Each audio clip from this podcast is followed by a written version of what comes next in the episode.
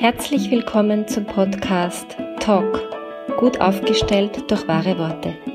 Mein Name ist Claudia Schwabeckel und ich liebe es, Klartext zu sprechen und Dinge sichtbar zu machen. Schön, dass du dabei bist.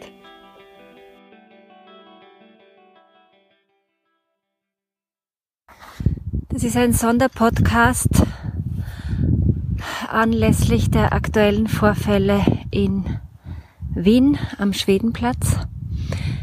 Ich stehe hier, während ich das aufnehme, mitten im Wald angelehnt an eine richtig große Eiche und es blubbert gerade aus mir heraus. Ich möchte den Podcast gerne in zwei äh, Schwerpunkte teilen. Der eine Schwerpunkt bezieht sich auf Erwachsene, der andere auf den Umgang mit Kindern und Jugendlichen. Ich fange bei den Erwachsenen an. Was hier gerade passiert, ist für ganz viele Menschen sehr schockierend, sehr aufwühlend und äh, viele sind in so einer Art Schockstarre. Und dazu kommt noch der zweite Lockdown. Und als allererstes möchte ich etwas hineingeben und teilen, was mir heute so klar gewurde, wenn man das Wort Lock nimmt und das Gegenteil sieht, dann ist es open und wenn man down nimmt, dann ist es up. Das bedeutet also open up. Open up in Zeiten des Lockdowns. Open up heißt was? Das, was in uns drin passiert, herauszuholen, zu öffnen, uns zu öffnen für das, was ist. Wie machen wir das? Wir machen das nicht, indem wir rund um die Uhr vorm Fernseher sitzen und uns die letzten News reinziehen. Wir machen das, indem wir in den Körper zurückkommen. Die Minimalvariante ist, ins Atmen zu finden.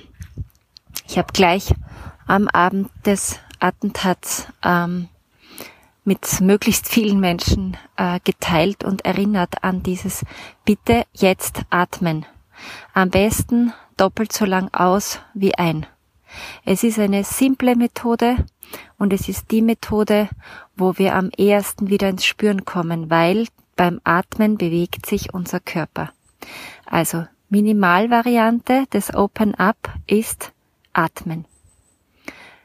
Nächste Variante, all das auszudrücken, was da arbeitet, ist Schütteln.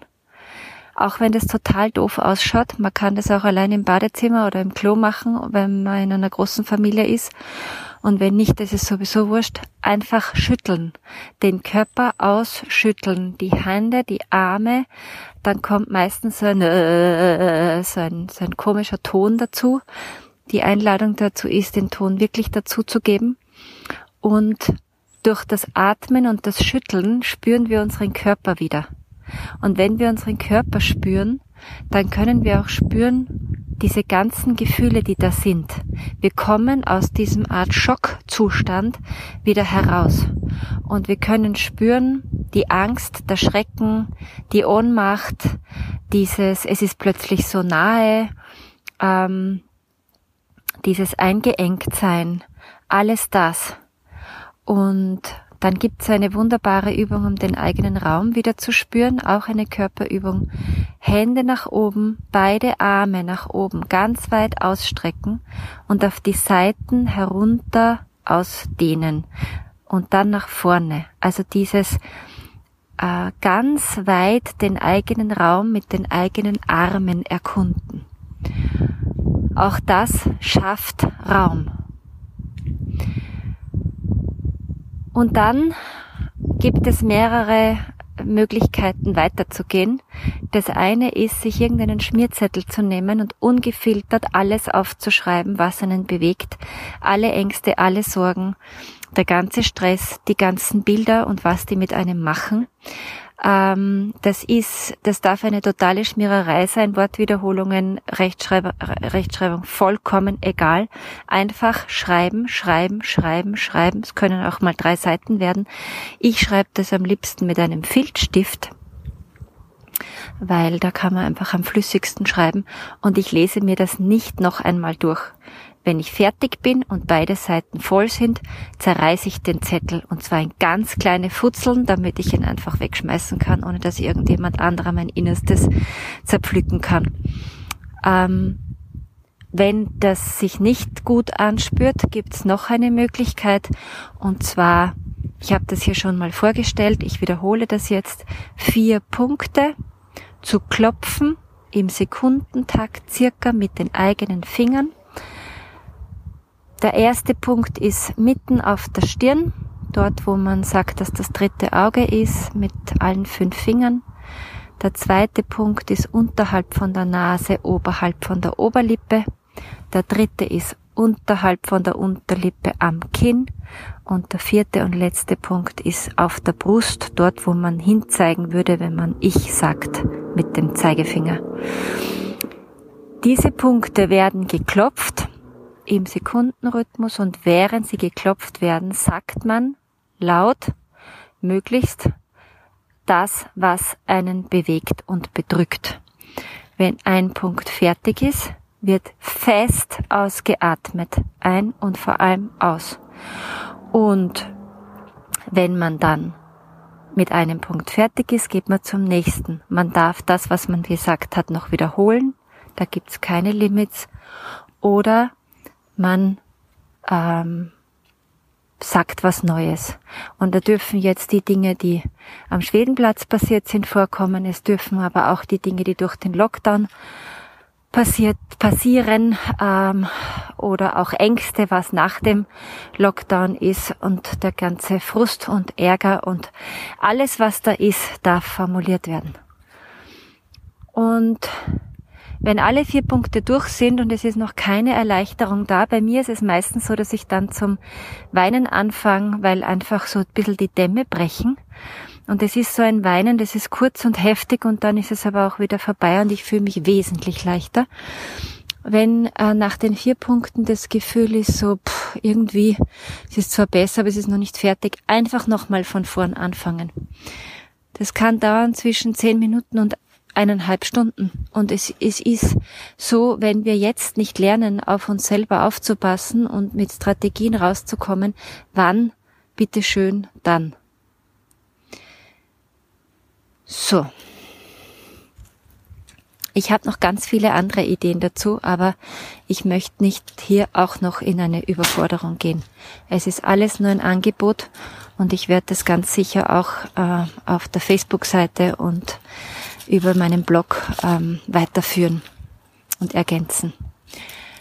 Jetzt möchte ich gern zu den Kindern was sagen. Wir haben ja selber eine neunjährige Tochter, die von uns informiert wurde, bevor sie äh, wieder in die Schule gegangen ist äh, und vielleicht von irgendjemand anderem die Geschichte äh, hört. Also mir war wichtig, dass wir ihr erklären, was los ist.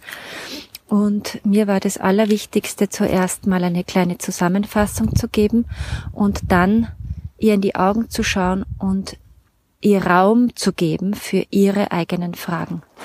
Und es waren wenige Fragen, aber die Fragen waren sehr wichtig. Es war nicht leicht, sie zu beantworten, weil eine der wichtigsten Fragen war, Mama, Papa, seid ihr sicher, dass das nicht nochmal passiert? So, jetzt wäre natürlich ein Teil von mir gewillt gewesen zu sagen, nein, Schatzi, nein, nein, das war jetzt nur einmal und das passiert nie wieder. Aber es wäre eine totale Lüge, weil wir wissen es alle nicht. Und ich lüge mein Kind nicht an. Das heißt, was ich versucht habe, ist beschwichtigend, aber doch klar zu sagen, dass das äh, jetzt gerade äh, beendet ist, dass das ganz furchtbar ist, was da passiert ist ähm, aber dass wir nicht mit Sicherheit sagen können, ob sich das jemals wiederholt und wenn ja, in welcher Form. Ich habe aber auch gesagt, dass das für Wien das erste Mal war und dass es in anderen Städten auf dieser Welt schon öfter passiert ist, einfach um mir auch ein Gesamtbild zu geben. Und ich habe dabei sehr langsam gesprochen ich habe dabei immer Körperkontakt gehabt mit ihr. Also zuerst saß sie auf meinem Schoß und dann, mein Mann war auch dabei und dann ähm, hatte sie irgendwie die, ihre Hände in unseren Händen. Also es war ganz viel Verbindung auf körperlicher Ebene da. Das scheint mir sehr wichtig zu sein. Äh, ich habe ihr keine Videos äh, gezeigt. Natürlich nicht weil sie hat kein Smartphone und sie hat die Videos von sich aus nicht gesehen. Ich habe auch verboten, die Nachrichten anzuschauen. Das ist zu heftig für ein neunjähriges Kind. Und da kommen wir jetzt aber gleich zur nächsten Stufe, nämlich die Jugendlichen, die Smartphones haben, die diese Videos vollkommen ungefiltert gesehen haben oder womöglich sogar dabei waren, die haben eine völlig andere Situation.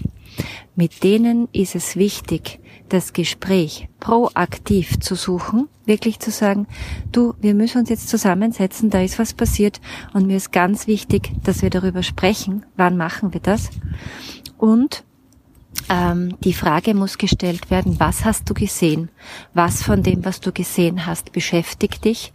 Ähm, und auch wenn das für die Eltern heftig sein kann, ist in Wahrheit geht, führt kein Weg daran vorbei, sich diese Videos mit den Kindern ähm, anzuschauen oder die Kinder zu fragen, du zeig mir das Video, du musst es nicht nochmal sehen, aber ich muss es mir anschauen, damit ich weiß, wovon wir sprechen. Und dann gehört darüber gesprochen. Eine kleine äh, Möglichkeit, es nicht so heftig zu machen, ist den Ton auszuschalten äh, und sozusagen nur die Bilder laufen zu lassen. Ähm, aber äh, ja, das kommt einfach auch aufs Alter drauf an. Und die Ermutigung ist nicht nur am ersten Tag, nicht nur am zweiten Tag danach, sondern jetzt dann in Folge wirklich das Gespräch proaktiv zu suchen und auch einzuladen, mit Freunden und Freundinnen darüber zu sprechen. Probier es aus.